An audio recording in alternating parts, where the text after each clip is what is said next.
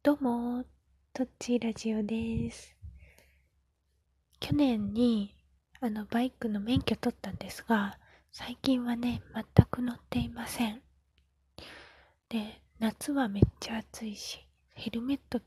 かぶる気分にもならないし、冬は冬でめっちゃ寒いんで、なんかね、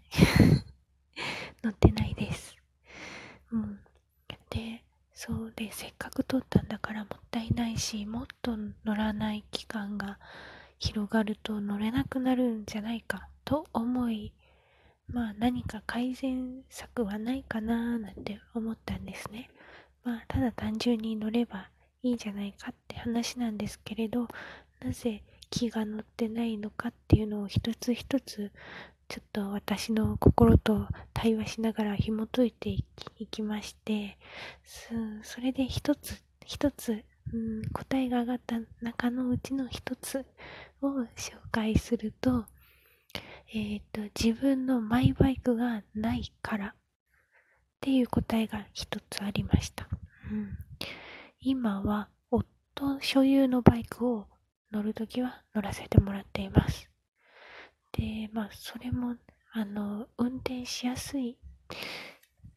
かどうかは私はあんまり乗ったことないんで、いろんな種類のバイク乗ったことがないんでわからないんですけど、でもあの、教習車の時と比べると、なんか、もう言葉忘れてしまったんですけど、ギアギアチェンジかなの時がスムーズにできるバイクだなと思って、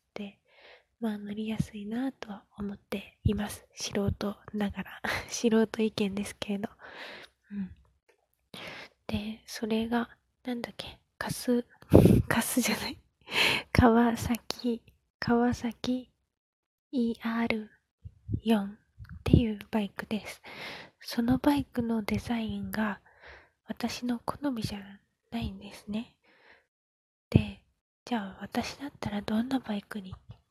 きめいて乗りたくなるかなと思って調べました。どんなバイクの種類があるんだろうとか、どんなデザインがあるんだろうとか。うん。で、そう。で、私が好きなデザインはこれだって思ったやつがありました。あの、その、こういう、その、特定のバイクじゃないんですけど、えっと、クラシック、クラシックなタイプのバイクがやっぱ好きだなって思います。うん。やっぱバイクに興味を持ったきっかけが大脱走っていう映画なんですが、その中でスティーブ・マックイーンさんが草原の中をバイクで駆け巡るシーンがあるんですけれど、そのバイクの形が、そう、クラシック型なんじゃないかなと思うんですよね。うん。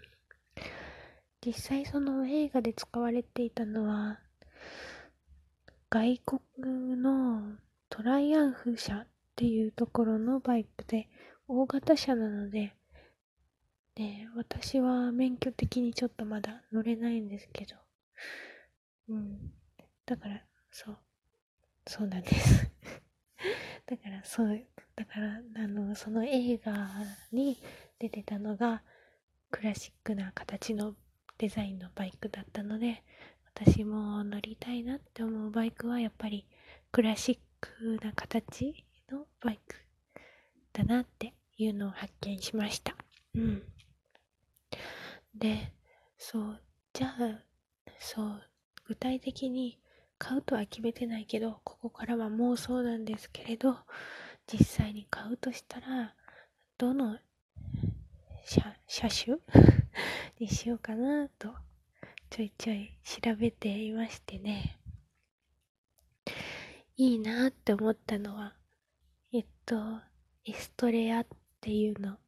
これは、数年前に生産終了されてるみたいですね。職場の人がですね、それこそエストレアのファイナルエディションを、あの、免許取ったと同時に購入されていまして、そう。で、そうなんです。今ではファイナルエディションは結構あの、購入した時の金額プラス、なんかプレミアな価値がプラスされた値段で、なんかネット上では取引されているっていうのを見、見まして、おおすごいなって思いました で、そう。で、エストレア、うん。あとは、えっと、ヤマハの SR400 っていうのもいいなって思いました。これは今の時点では生産されているけれども、来年、ファイナルエディションで、ファイナルエディションが出るっていうのをネットニュースで遅ればせながら見ました。うん。これはキックスタート式ということで、あの、結構、キックスタート、キックでエンジンかけることはしたことがないので、結構そこでつまずいちゃうのかなと勝手に思いましたが、うん、なんかこれもいいなって思いました。来年ファイナルエディションがどんなものが出るのかはまだわからないと思うんですが、今年のもう、今年の SR400 の青い緑のバイクも素敵だなって思いました。でもこれはなんかもう生産、なんか台数が決まってた台数がもう出ちゃったらしいみたいな話をなんかホームページで見たような気もします。もううろ覚えです。そう、そんな感じですね。うん。だから、そう、買うとしたら SR400 に、あの、ファイナルエディションにしようかなーなんて、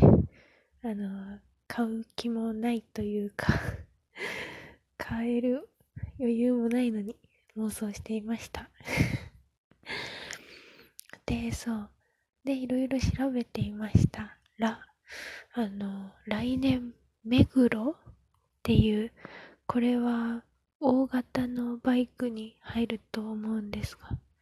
目黒ロっていう名前のバイクがなんか出るそうで、そのね、バイクのデザインがめっちゃドストライクでした。うん。まあ免許的に絶対乗れないんですけど、いつかなんか乗ってみたいなっていうか、目黒、目黒に乗りたいから大型を取ってみようかなって一瞬思いました